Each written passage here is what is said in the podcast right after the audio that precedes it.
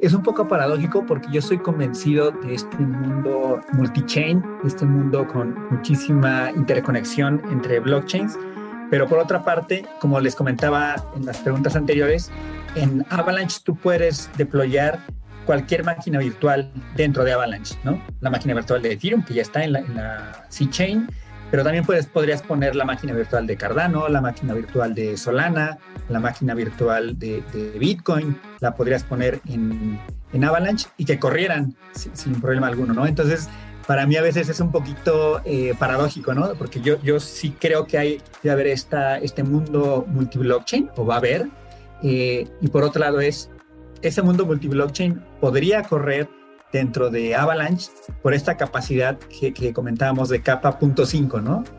Estás escuchando Espacio Cripto, un podcast que te ayudará a entender la fascinante industria de las criptomonedas y mantenerte al día con lo que está pasando en este mercado. Este espacio cada día se vuelve más relevante y es fundamental continuar entendiéndolo. Aquí buscamos explicarte qué es Bitcoin, Ethereum y el increíble mundo de las criptomonedas de una forma clara y entretenida. Yo soy Lalo. Y yo soy Abraham. Ojalá disfrutes este episodio. Vamos. Venga. Abraham, hoy tuvimos otro de nuestros episodios de blockchains y tuvimos a Ricardo de Avalanche en donde hablamos sobre temas de NFTs, qué es Avalanche y uno de los temas que más me gusta también es Gitcoin.co, que es una de las páginas más importantes de Bounties y Avalabs está bien metido. Creo que eso es de lo que más recalco de este episodio. Sin embargo, hay cosas que van mucho más allá, como el tema de código. ¿Tú qué viste? Pues mira, Avalanche es, es un protocolo y una red que llevo siguiendo un rato. Justo en el episodio empezamos a hablar de pues, casi como un año yo lo empecé a ver y lo empecé a entender, lo empecé a estudiar. Y justo cuando empecé a entender cómo fue este, este bridge entre Ethereum y Avalanche, dije, ok, aquí hay algo muy interesante. Otra cosa increíble es que hablamos de Emin Gunsirer, este profesor de Cornell que es el fundador de Avalanche y es una eminencia en cripto. Cada vez llego más a, bueno, es más evidente para mí que la tecnología sigue al talento. Entonces tienes que ver cuáles son los fundadores y el talento que está construyendo algo. O sea, acabamos de tener a Algorand con Silvio, que es ganador del premio Turing, antes Polkadot, con Gavin Wood, que fue uno de los fundadores de Ethereum. No por algo, no por algo estas redes están teniendo tanto impacto. Y creo que en este episodio logramos entender un poco más de esto. Y Ricardo también nos cuenta un poco de cómo fue el que se unió y por qué Avalanche ha tenido tanta atracción últimamente. Sí, también algo que recalco muchísimo de Avalanche es que es una blockchain muy, muy nueva. Y está haciendo unas cosas bien interesantes para la comunidad. Porque primero va, y esto ha sido en los últimos 3, 4 meses, levanta 230 millones de dólares con fondos privados. Y después, un mes después, lanza un bounty de 220 millones, prácticamente lo que levantó, para desarrollar e incentivar el ecosistema DeFi dentro de Avalanche. Y esto significa que está confiando muchísimo en la comunidad y ahora quiere traer proyectos de primer nivel al ecosistema DeFi. Y, ese tipo de cositas son las que más me gustan de una blockchain. También tenemos temas super mainstreams como que tokenizaron y crearon el NFT de un mural en Chicago que fue súper famoso de Kanye West y lo pusieron en el marketplace de NFTs de Avalanche. Después nos habló también Ricardo del tema de los NFTs del equipo de las Chivas. Con tu equipo que te encantan las Chivas, ¿no? Odio a las Chivas, arriba la fiera, pero creo que son temas bien importantes que la gente empieza a ver los casos de uso dentro del ecosistema cripto y dentro de un ecosistema como el fútbol. Claro. Que realmente es muy, muy popular y eso me encanta verlo en temas de blockchains y Avalanche creo que tiene la delantera en eso. No sé si la delantera, pero sin duda alguna está haciendo muchas cosas muy interesantes. Y antes de entrar con Ricardo de Avalanche, queremos invitarte a que te unas a nuestra comunidad de Espacio Cripto, que la verdad está creciendo día con día. Y antes estábamos Abraham y yo prácticamente hablando sobre el ecosistema cripto dentro de la comunidad. Y después se sumaron gente bien interesante que crean sus propios temas. Si quieres entender de cripto, ahí siente que es un lugar seguro, puedes hacer cualquier tipo de preguntas y créeme que hay mucha gente que está dispuesta a contestarlas. También suscríbete a nuestro newsletter en donde escribimos dos veces a la semana. Abraham y yo escribimos uno y estamos muy contentos que la comunidad esté escribiendo otro, en donde hablan de temas de blockchains, en donde explican temas básicos de una manera muy sencilla y eso nos encanta. Y entra a todas nuestras redes sociales. Abraham está como AbrahamCR, yo estoy como arroba Lalo en Twitter. Y te dejamos todos los links de Espacio Cripto en la descripción del episodio. Así que sin más, te dejamos con unos clips de nuestros patrocinadores para entrar al episodio lleno. Usar, comprar y vender Bitcoin y otras criptomonedas es más fácil de lo que te imaginas. Bitso es la primer plataforma regulada en Latinoamérica que te brinda acceso de forma simple y segura. Puedes comprar Bitcoin desde tu celular, profundizar tu trading con herramientas especializadas o potenciar tu negocio con los beneficios de esta tecnología. Únete a Bitso y libera tu dinero. Hola y bienvenido y bienvenida a un episodio más de Espacio Cripto. Y estamos en esta serie de blockchains y en esta obviamente no podía faltar Avalanche, así que tenemos a Ricardo Vázquez con nosotros. Él es del equipo de Avalanche en toda la TAM y él se encarga de ver todo el tema de community, ver temas de marketing en español, así que estamos muy contentos de que estés con nosotros. Ricardo, ¿cómo estás? Muy bien, muy bien. Muchísimas gracias, Abraham, Lalo. Un gusto estar con, ustedes en un espacio tan, eh, tan interesante, tan importante para eh, los criptoentusiastas, los entusiastas de, blockchain. Y pues nada, muy, con, muchas ganas de, platicarles todo lo que, lo que tenemos, eh, todas las noticias que hay en este cuarto trimestre. Buenísimo. Justo una de las cosas que a mí me parece más interesante de Avalanche, yo ¿Qué fue, Lalo? ¿Cuándo hablamos de Avalanche? Como diciembre, ¿no? Sí, hace un año. Hace como un año estaba yo con Lalo y le decía, güey, voltea a ver Avalanche. Está cañón, vienen cosas buenas, el fundador es un genio. Y Lalo me decía, sí, órale. Y yo sí, yo, sí seguía investigándole un poco más. Y cuando me convencí de que iba a ser un proyecto importante, fue cuando anunciaron, fue cuando vi dos, dos posts en Medium. El primero fue que iba a haber un bridge con Ethereum. Cuando eso pasó dije, pues obviamente se necesita, ¿no? Y después ya todos los bridges con Ethereum se explotaron, Polygon, eh, Optimism, bueno, son diferentes, unos son Layer 2 y otros son, eh, pues sí, bridge en, en sidechains. Pero bueno, antes de empezar con todo lo que estoy hablando, Ricardo, cuéntanos, ¿qué es Avalanche? Claro, con, mucho gusto, Abraham.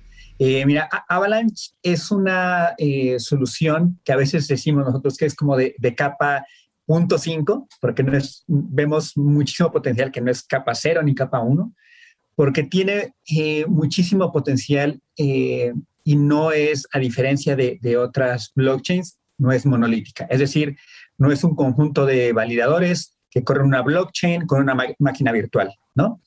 Con, eh, con Avalanche tenemos la posibilidad de eh, tener eh, subnets, es decir, conjuntos de, de, validadores que pueden tener una característica especial. Por ejemplo, vámonos al caso extremo en, temas de regulación, ¿no? Donde quieres tener una blockchain en donde el regulador le dé una licencia a esos validadores y que estén acotados geográficamente, ¿no? Entonces tú puedes tener un conjunto de validadores y puedes, pueden estar corriendo blockchains eh, con su propia máquina virtual. ¿Esto a qué nos lleva? A que nos lleva a una eh, escalabilidad horizontal muy interesante. Las transacciones por segundo en realidad eh, son ilimitadas y lo podemos ver desde ese punto porque tú puedes ir creando subnets.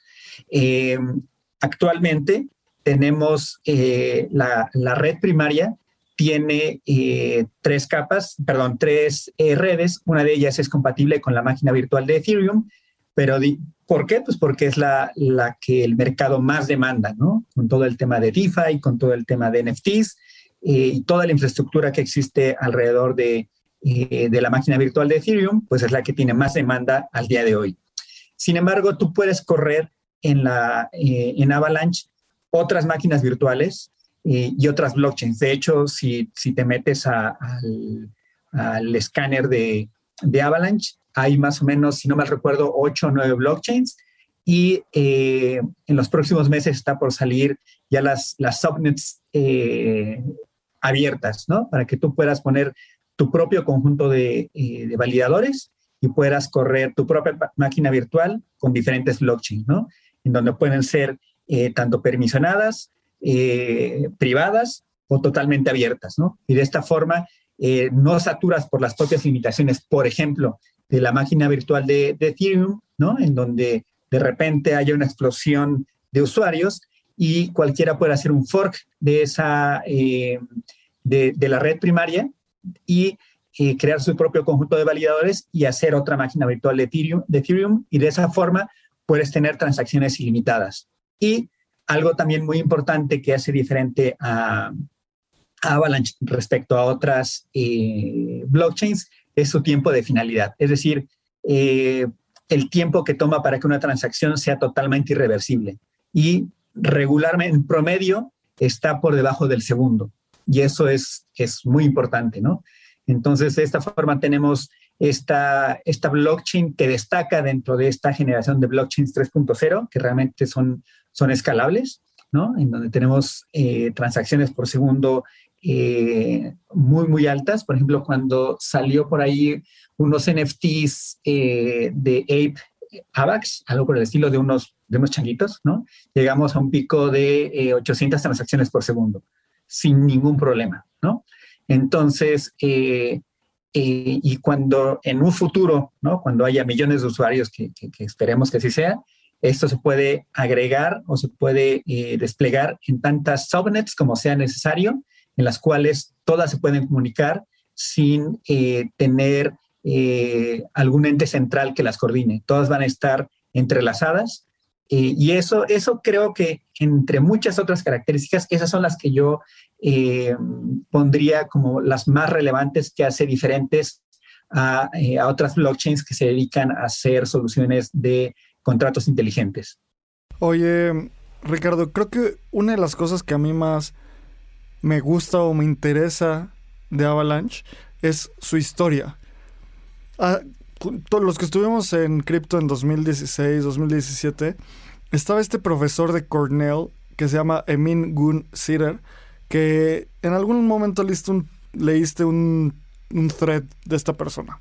Porque era siempre entraba a los protocolos y decía, este protocolo tiene este y este y este problema, no va a funcionar por esto y esto y esto. Entonces, justo en el episodio que tuvimos con Matt de Sixtant, nos contaba que la primera vez que utilizó un DEX, leyó un thread de Emin Gunsirer y decía como, sí, tiene toda la razón, no funciona por todo lo que está diciendo. Y luego funda Avalanche. Entonces, ¿nos podrías contar cómo inició Avalanche? En 2018, en mayo de 2018, un grupo anónimo eh, que se autodenominaba Team Rocket eh, publicó un paper en la IPFS y eh, académicos de la Universidad de Cornell, como bien mencionabas, Emin Sirer, lo retoman junto con algunos de sus alumnos como Kevin Segnicki y Ted Jean, que paréntesis, Ted Jean es el que creó el protocolo Hot Stuff que iba a utilizar Libra, ¿no? Eh, lo toman, toman ese paper y empiezan a aterrizar y poner eh, todo ese, ese paper realmente en código y a, a poner en práctica todo, eh, todo este paper, que es muy innovador, ¿no? Por, diferentes razones, pero digamos que en 2008 es cuando, en 2018, perdón, es cuando inicia Avalanche como tal. Y también otro, otro paréntesis que creo que es relevante por esta mención que hacías a, a Emin es que Emin Gunsirer eh, está en el espacio de consenso distribuido o de activos digitales de incluso antes que Bitcoin, ¿no? En 2003 él sacó un, un, eh, activo que utilizaba eh, Proof of Work que se llamaba Karma, ¿no? Este, él estuvo, fue uno de los que flagueó el tema de, la vulnerabilidad de la DAO eh, con Ethereum.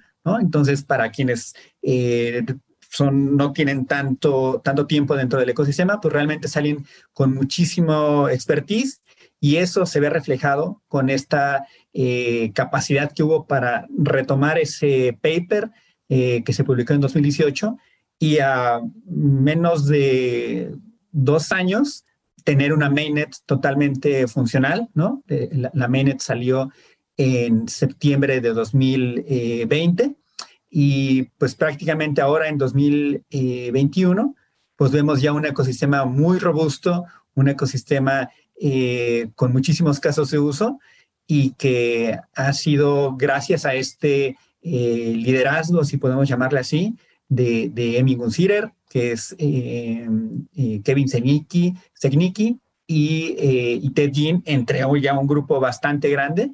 ¿qué, te, puedo decir? En, en, 2019, que fue cuando yo, yo me incorporé al equipo, éramos más o menos 20 personas en, en, el equipo y ahorita ya somos como 130, si no es que más, ¿no? Entonces, eh, es más o menos el, repaso así a, a 10.000 metros de altura de cómo eh, de un paper en, en, 2018, ahora en 2021, pues tenemos un, un ecosistema muy, muy robusto y con muchas funcionalidades. Sí, justo lo que decías de la DAO, me acuerdo perfecto cuando leí The Infinite Machine de, con Cami Russo, que la tuvimos en un episodio anterior. Justo en la parte de la DAO habla mucho de Emin Gunsider. Entonces, no sé, es una leyenda. Sí, está bien interesante también todo lo que está haciendo Avalanche, porque, como decías, el mainnet fue hace un año. Y ahorita Avalanche, estamos, podemos googlear Avalanche y te sale que ha levantado 230 millones de dólares de capital pero también al mismo tiempo Avalanche lanzó un programa de 220 millones de dólares para atraer desarrolladores a su ecosistema. Y todo esto, o sea, realmente es, ¿qué está haciendo Avalanche? Levanta dinero, después dice, vamos a traer gente y vamos a empezar a, a crear casos de uso dentro de esta blockchain.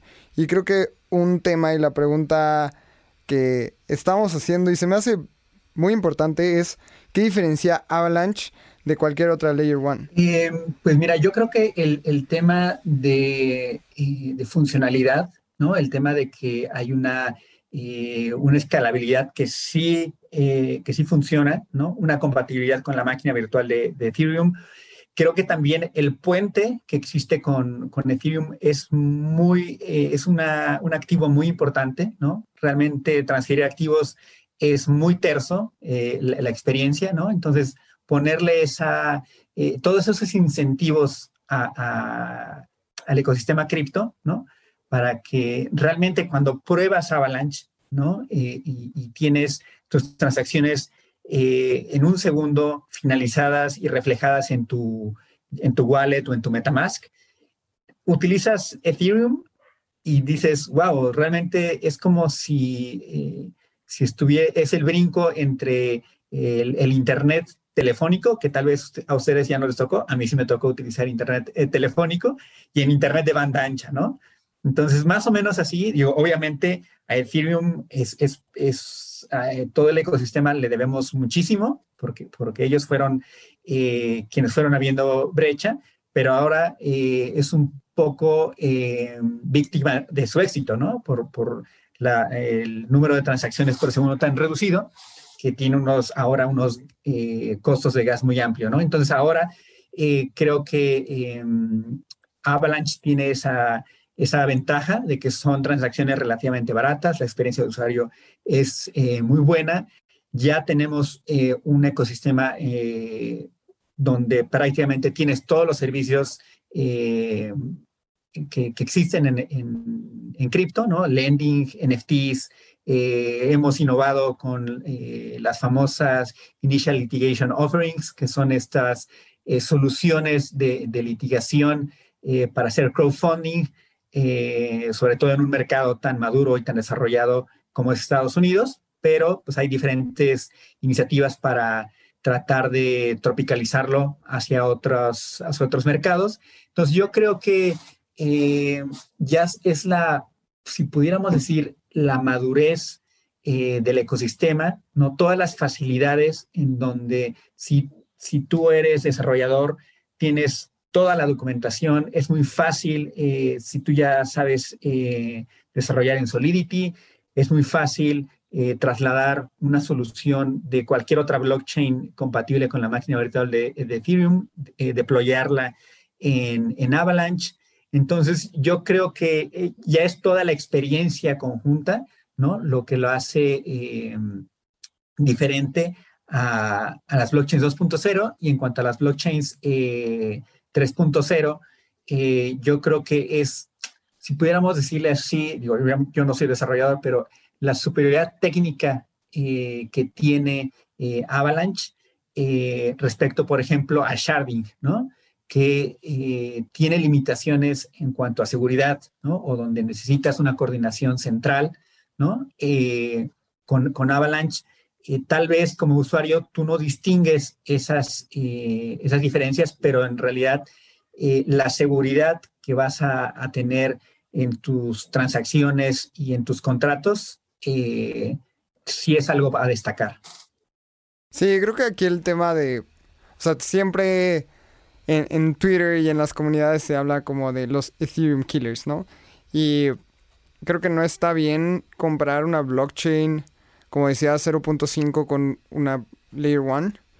Pero también creo que el, argumento de, de decir que las transacciones en Ethereum se están viendo obligadas como a subir gas y todo, o sea, creo que también viene Ethereum 2.0 y va a ser bien interesante ver cómo las Ethereum Killers pueden, eh, pueden crear un ecosistema que si bien Ethereum ya tiene más tiempo, también la innovación de, la, de las blockchains 3.0 como las mencionadas puede llenar ese gap, ¿no? Y eso es de las cosas que más me van a interesar ver en los próximos años, ver cómo eh, se complementan entre sí, porque también mencionabas que se van a complementar, pero también ver cuál es el diferenciador único y ver si ese diferenciador único puede hacer que eh, Avalanche sea de las blockchains que puedan salir como ganadoras dentro de esta, de esta competencia, ¿no? Que al final, de nuevo, no es una competencia, más bien es un ganar-ganar para todos, pero sí va a ser bien interesante ver cómo, cómo se desarrollan estas blockchains. Sí, sin duda. Eh, yo, yo, creo que eh, es un poco paradójico porque yo soy convencido de, de este mundo eh, multichain, este mundo con, con, muchísima interconexión entre blockchains, pero por otra parte, como les comentaba en, en las preguntas anteriores, en Avalanche tú puedes deployar cualquier máquina virtual eh, eh, dentro de Avalanche, ¿no? La máquina virtual de Ethereum, que ya está en la, en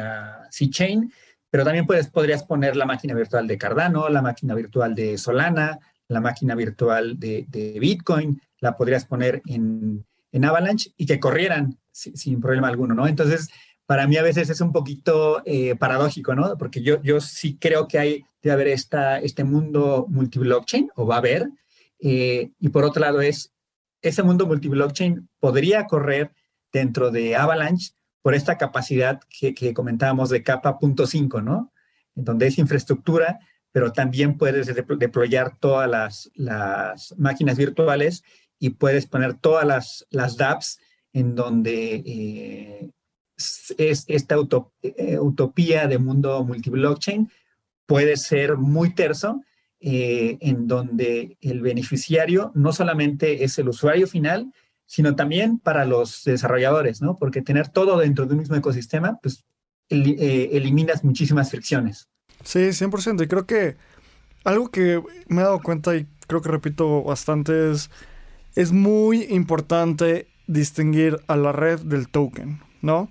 No es lo mismo Ethereum que Ether. No es lo mismo Avalanche que Avax. No es lo mismo Algorand que algo, ya saben.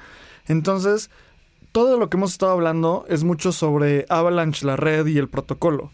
Este protocolo que es tan flexible que deja aceptar diferentes máquinas virtuales y es tan flexible que tiene varios mecanismos de consenso mismo, que ahorita nos puedes contar un poco más de eso, Ricardo.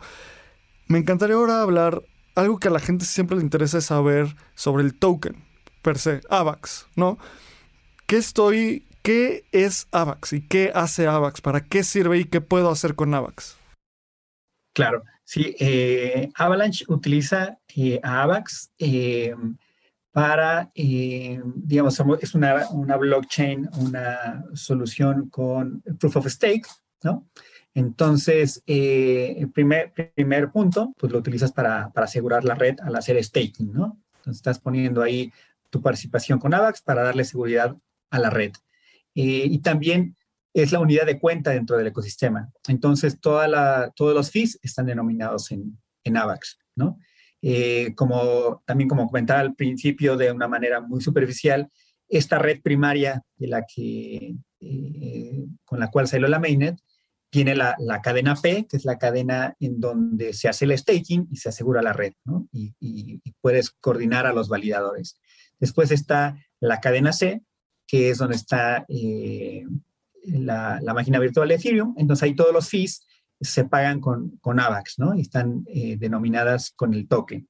Y eh, también puede ser utilizado como unidad de cuenta, ¿no? O como medio de pago. y para eso está la, la, cadena C, que es una, la cadena muy barata, ¿no? Que tiene, este, que permite este, este pago instantáneo, ¿no? Ahí, ahí eh, el promedio de, las transacciones en cuanto a finalización de transacciones es mucho menor al, medio segundo. Eh, entonces, realmente este token cumple esas funciones, ¿no? De asegurar la red, de ser eh, la unidad de cuenta para, para los fees y también puedes utilizarlo para transacciones peer-to-peer como moneda de, de cambio, ¿no? Entonces, eh, es, ese en, general es la, la, función de, de, AVAX dentro de la blockchain de Avalanche. Esto me gusta mucho y creo que algo que está haciendo muy bien Avalanche y toda la fundación, y creo que también Ricardo, tú lo has hecho muy bien aquí en México, es darle uso al token. Porque es muy sencillo el decir, aquí está el token, pero es muy complicado el hecho de que la gente lo use en día a día ya han hecho un esfuerzo de marketing y la comunidad de, Avalanche la veo bien fuerte. Por ejemplo, tuvimos este tema de, del... Hubo un mural muy interesante en Chicago de Kanye West que ahora se va a vender como NFT en Avalanche. Y estas son cosas que te hacen más mainstream, que, que se hable del proyecto. No es solo el hecho de que hay un NFT en Avalanche, sino es Kanye West. Y esto fue en octubre eh, fue para mí una sensación muy interesante porque haces que alguien que, aunque, aunque haya sido muy burdo, estuvo pues participando por la presidencia. Eh, todos sabemos quién es Kanye West, todos conocemos la música de Kanye West y que volteen a ver Avalanche. Y, y no solo dentro del ecosistema cripto, porque tal vez por fuera no lo era tanto. Ya mínimo identifiquen Avalanche por el tema de NFTs. Y también aquí en México tuvimos el tema de, Chivas, del equipo de fútbol, lanzando NFTs en Avalanche. Entonces, platícanos un poco cómo es este proceso.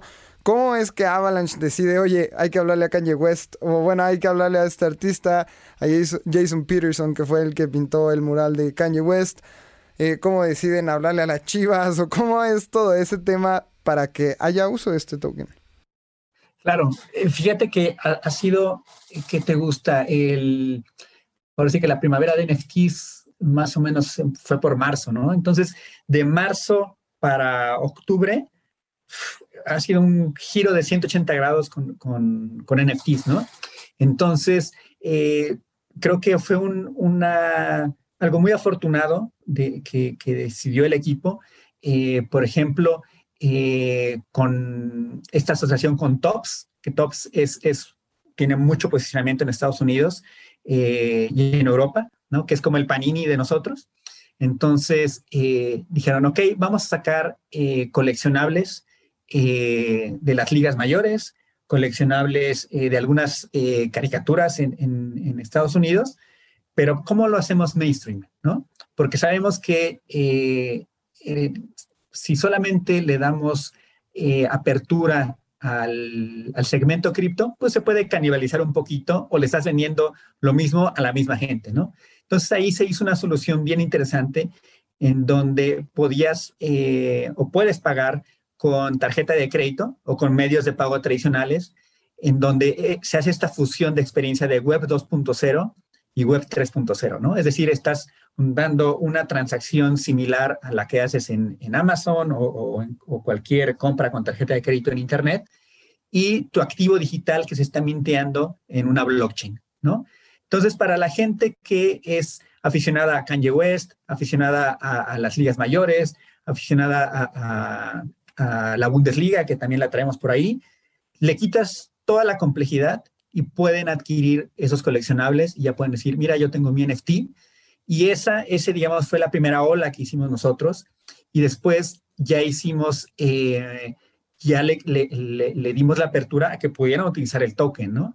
Entonces ahí le estás abriendo, eh, digamos, la primera etapa fue abrirle esta, eh, darle esta apertura a la gente a que conociera qué son los, qué rayos son los NFTs, eh, cómo es esta experiencia de, que en, en, un sitio web tú pudieras ver tu, tu, NFT, A que después dijeras, ah, mira, ya, ya, ya lo conoces, ahora ya puedes eh, adquirirlo a través de un activo digital y llevártelo en tu, en tu wallet, ¿no? Entonces creo que ahí fue un, fue un acierto, ¿no? Eh, cuando hicimos lo de las chivas fue a medio año por junio, julio, y eh, quisimos hacer esta prueba de concepto en donde ver qué tan maduro estaba el ecosistema 3.0 en México y en general con los aficionados de las Chivas. Y, vimos que había una respuesta muy interesante, eh, pero todavía, digamos, eh, se tenía que digerir muchísimo más eh, esa respuesta o esa experiencia de, compra a través de, esta, de estas soluciones como tarjeta de crédito, ¿no? Entonces fue una experiencia que nos llevamos con, con las chivas, ¿no? les comentaba que se recaudaron con esos 12 coleccionables de su 115 aniversario, se recaudaron más o menos 220, bueno, no más o menos, fueron 220 AVAX, que al día de hoy son 400 mil pesos. Eh, y creo que es algo pues bien interesante, ¿no? una, experiencia eh, que estuvo en ese boom, donde también salió lo de Lecaxa, donde también eh, salió lo de Pumas, que no sé cómo quedó lo de Pumas, pero yo creo que en, en América Latina sí vimos, eh, despertamos mucho entusiasmo por los NFTs, ¿no? Hicimos por ahí mucho, mucho ruido con, las chivas, que la gente conociera que es un NFT y que eh, se interesaran en hacerlo, ¿no? Entonces, eh, creo que la maduración que ha habido de marzo o del primer, vamos a ponerlo, del primer trimestre de, este año al cuarto trimestre, o sea, es inimaginable la maduración que ha habido eh, en, NFTs, porque creo que los NFTs han sido lo que al público en general se le hace más fácil de entender, ¿no? Claro. Como dices, es los Panini, ahora es su versión digital. Sí, o sea, justo yo he analizado o me ha interesado mucho los NFTs por ese punto, porque es una romper una barrera a la entrada. El otro día platicaba con un conocido y le decía, ¿cuándo fue la primera vez que tú compraste arte? Y me dijo, no, no sé, a los 30 años. Y fue porque es un segmento muy específico. Hay gente que nunca compra arte en su vida, ¿no? Y era un print así de 200 dólares, tampoco algo increíble, ¿no? Le dije, pues mira, piénsalo de esta forma. En las siguientes generaciones, el primer arte que van a comprar van a ser NFTs. Y en lugar de que cuesten 200 dólares, van a costar 3 dólares. Y ah, todo el mundo puede ser artista desde el principio si el mercado valida que es artista. Entonces, y ese es el inicio de los NFTs todos los, básicamente todo en el mundo físico es no fungible. Todo, tu casa, tu coche, tu celular, tu playera, todo. Solo es cuestión de tiempo a que esas cosas empiecen a digitalizarse y obviamente hace mucho más sentido que sean digitales. Tu título universitario es, no fungible. Entonces, es un cambio de paradigma y a mí me, me gusta mucho entender esta parte de, de, de los NFTs y de toda la ejecución de las redes, porque uno de los elementos fundamentales para asegurar y que, más bien, uno de los elementos fundamentales para que la gente utilice una red, tiene que confiar en ella, ¿no? Y para confiar en ella, personalmente creo que uno de los elementos más importantes es la descentralización. ¿Por qué? Porque si tú puedes poner a la gente que maneja una red, o sea, los nodos principales, en un grupo de WhatsApp y decirle y se pueden poner de acuerdo, pues es un reto para la descentralización. ¿Cómo Avalanche mantiene la red descentralizada? Claro, eh, esa es una muy buena eh, observación, ¿no? Porque es algo que eh, hace diferente a Avalanche respecto a otras blockchains. Al día de hoy tenemos más de 1.100 validadores y al, cuando salió la mainnet, ya, ya hasta el día de hoy, el requisito para poder eh, montar tu, tu, validador en cuanto a, hardware es muy bajo. Prácticamente eh, cualquier eh, servicio en la nube te, lo da o también puedes poner una, una, computadora de gama media, media alta y que sea tu nodo validador. Al principio, la barrera de entrada para ser validador era muy baja porque se requieren 2.000 AVAX, ¿no? Y cuando salió eh, eh, al mercado, eh, AVAX andaba por ahí de, creo que el, precio más bajo que ha tenido ha sido más o menos como dos dólares y medio, ¿no? Entonces, realmente era, y hubo por ahí también un, un, incentivo cuando probamos la, la, testnet, ¿no? Entonces, hubo, se le dieron 2.000 AVAX a mil personas que nos ayudaron a probar la testnet, ¿no?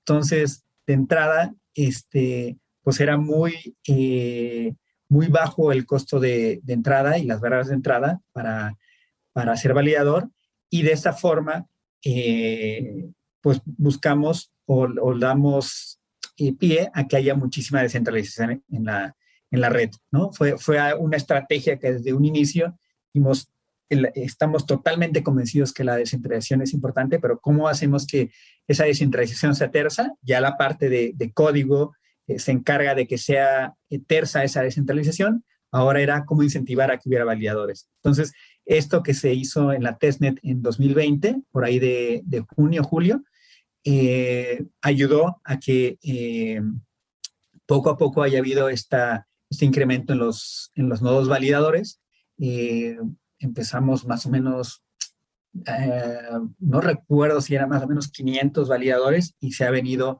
incrementando mes con mes. Y te digo, al día de hoy ya hay más de 1100 nodos validadores, que a diferencia de otras blockchains, los 1100 validadores o, cuando crezca más, todos los validadores eh, participan activamente en eh, la validación de las transacciones, en la, creación, en la creación de bloques, ¿no? No hay que algunos estén eh, vamos a decir, descansando o solamente un pequeño comité de 2100 sean quienes eh, validan los bloques. Entonces, ese también es una, una diferencia eh, importante que, que, al final de cuentas también soy, soy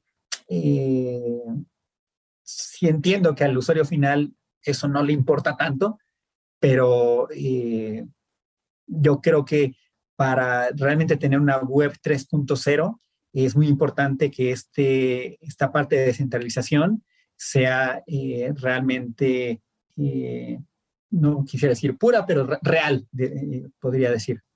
Ok, y eso es importantísimo en todas las blockchains, ¿no? Y creo que Avalanche lo ha hecho muy bien.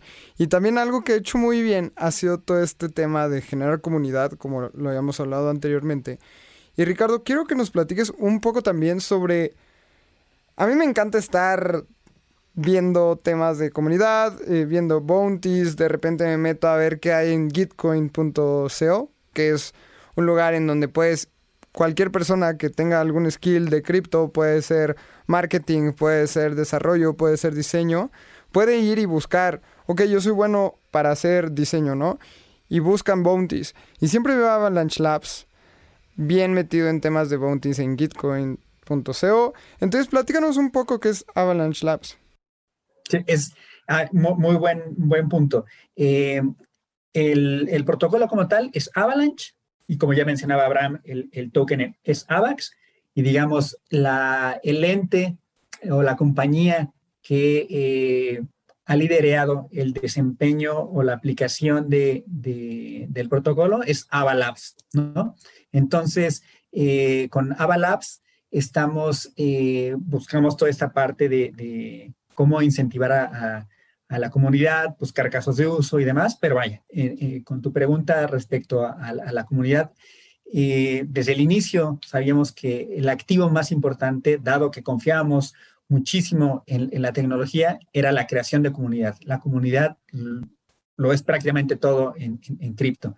Entonces, cuando buscábamos, cuando llegaban los entusiastas hace año y medio, cuando todavía no había Mainnet, eh, había un programa que sigue vigente al día de hoy, que era el Avalanche Hub, ¿no? donde tú podías hacer diversas infografías, traducciones, podías hacer artículos, ¿no? Y se te daban puntos que después tú podías cambiar por, por AVAX, ¿no? Entonces, realmente estabas haciendo por ahí un, un learn to, to earn, ¿no? Estabas eh, prácticamente subsidiando el aprendizaje de, la, comunidad, creo, que creo que, está muy bien, ¿no? Eh, y eso ha evolucionado, obviamente, a como ha, madurado el, ecosistema y ahora tenemos eh, dos fondos liderados por, por la Fundación Avalanche para incentivar a desarrolladores a que deployen sus soluciones, a que su eh, SUDAP, ¿no?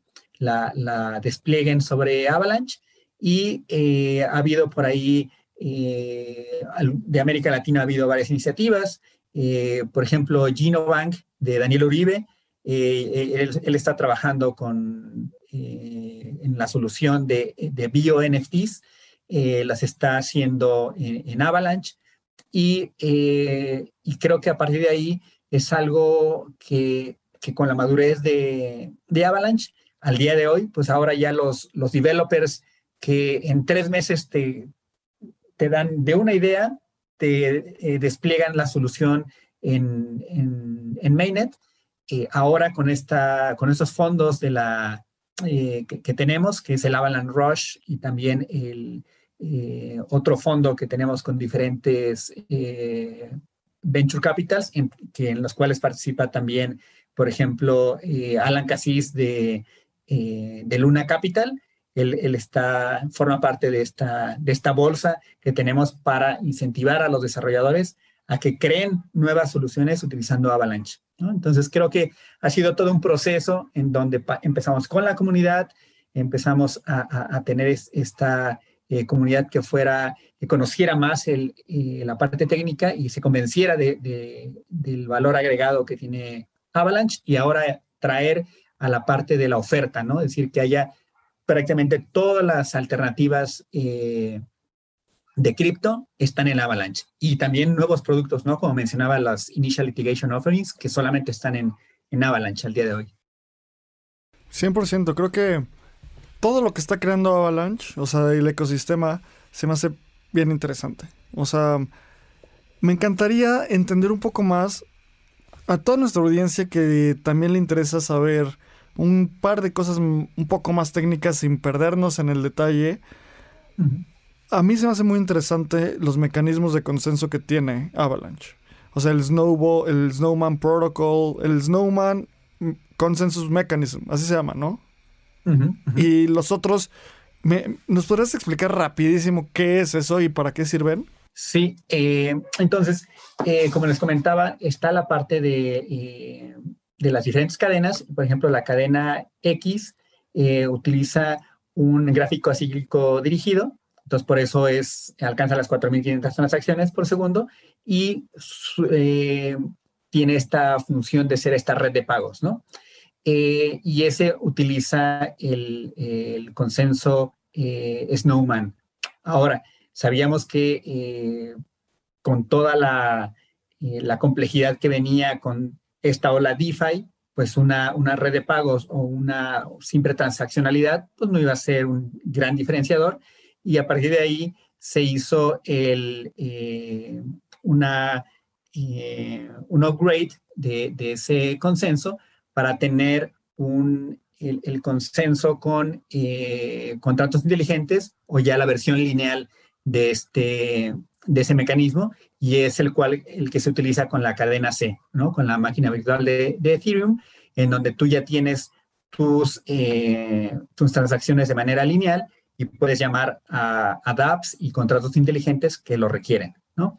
Eh, ese, digamos, a nivel más, eh, más visual o más tangible para el, para el usuario.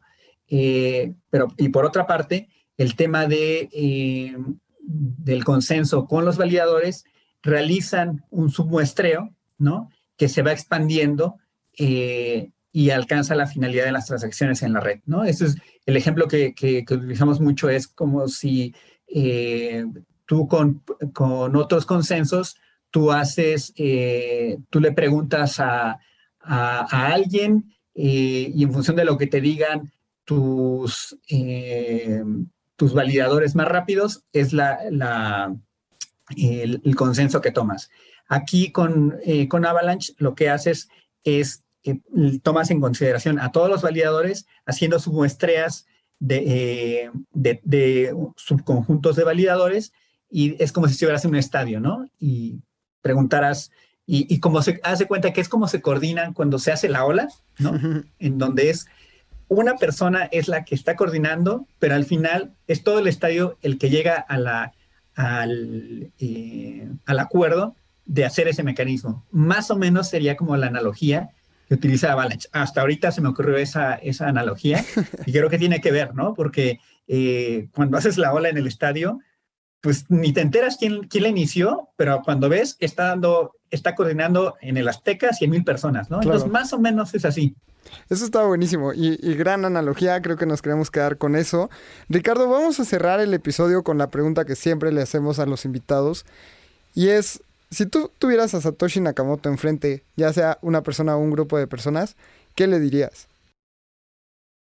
Yo creo que, híjole, uno le daría las gracias, o sea, gracias por, porque, o sea, y, y, dos, eh, yo creo que, eh, sea, sí me gustaría que me platicara cómo inició todo, o sea, si es un grupo, cómo, cómo, cómo fue que se coordinaron, que me contara toda la historia, ¿no? Este, realmente eh, creo que es algo, un, un guion de película de suspenso genial como para que me la, me la pudiera platicar, ¿no? Creo que es algo que, que espero nunca sepamos eh, la, qué es lo que pasó, pero yo creo que sí es, es algo que, que sí me gustaría preguntarle y que nos, nos lo pudiera platicar. 100%, creo que entender de dónde viene Satoshi es algo que a todos nos intriga y es parte de este gran misticismo en, en el mundo cripto. Entonces, Ricardo, muchísimas gracias por estar aquí, gracias por venir a Espacio Cripto. ¿Dónde la gente puede saber más de Avalanche, más de ti? ¿Cómo te podemos encontrar?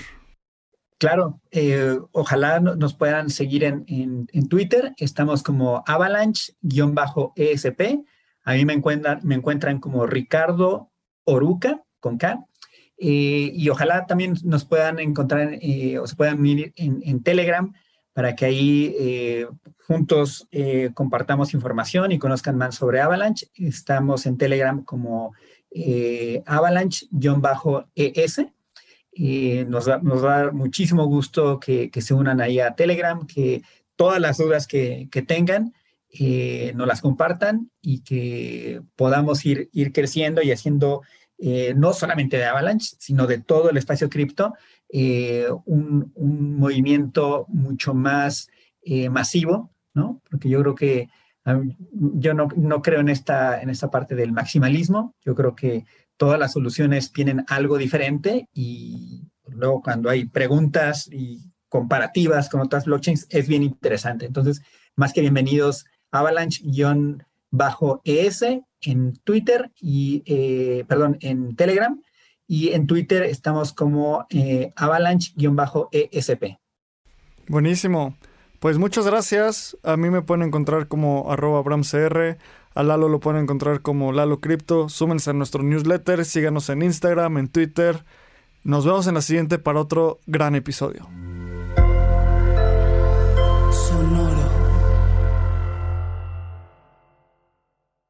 Este guion de Mundo Futuro lo escribió una inteligencia artificial.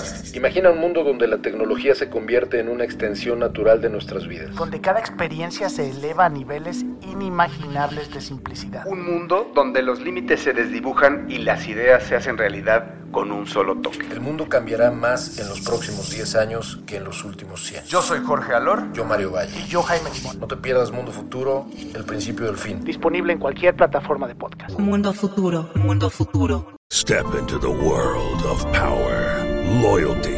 and luck. I'm gonna make him an offer he can't refuse. With family, cannolis, and spins mean everything. Now, you wanna get mixed up in the family business. Introducing The Godfather at ChumbaCasino.com. Test your luck in the shadowy world of The Godfather slot. Someday, I will call upon you to do a service for me. Play The Godfather now at ChumbaCasino.com. Welcome to the family. No purchase necessary. VGW Group. Void where prohibited by law. 18 plus. Terms and conditions apply.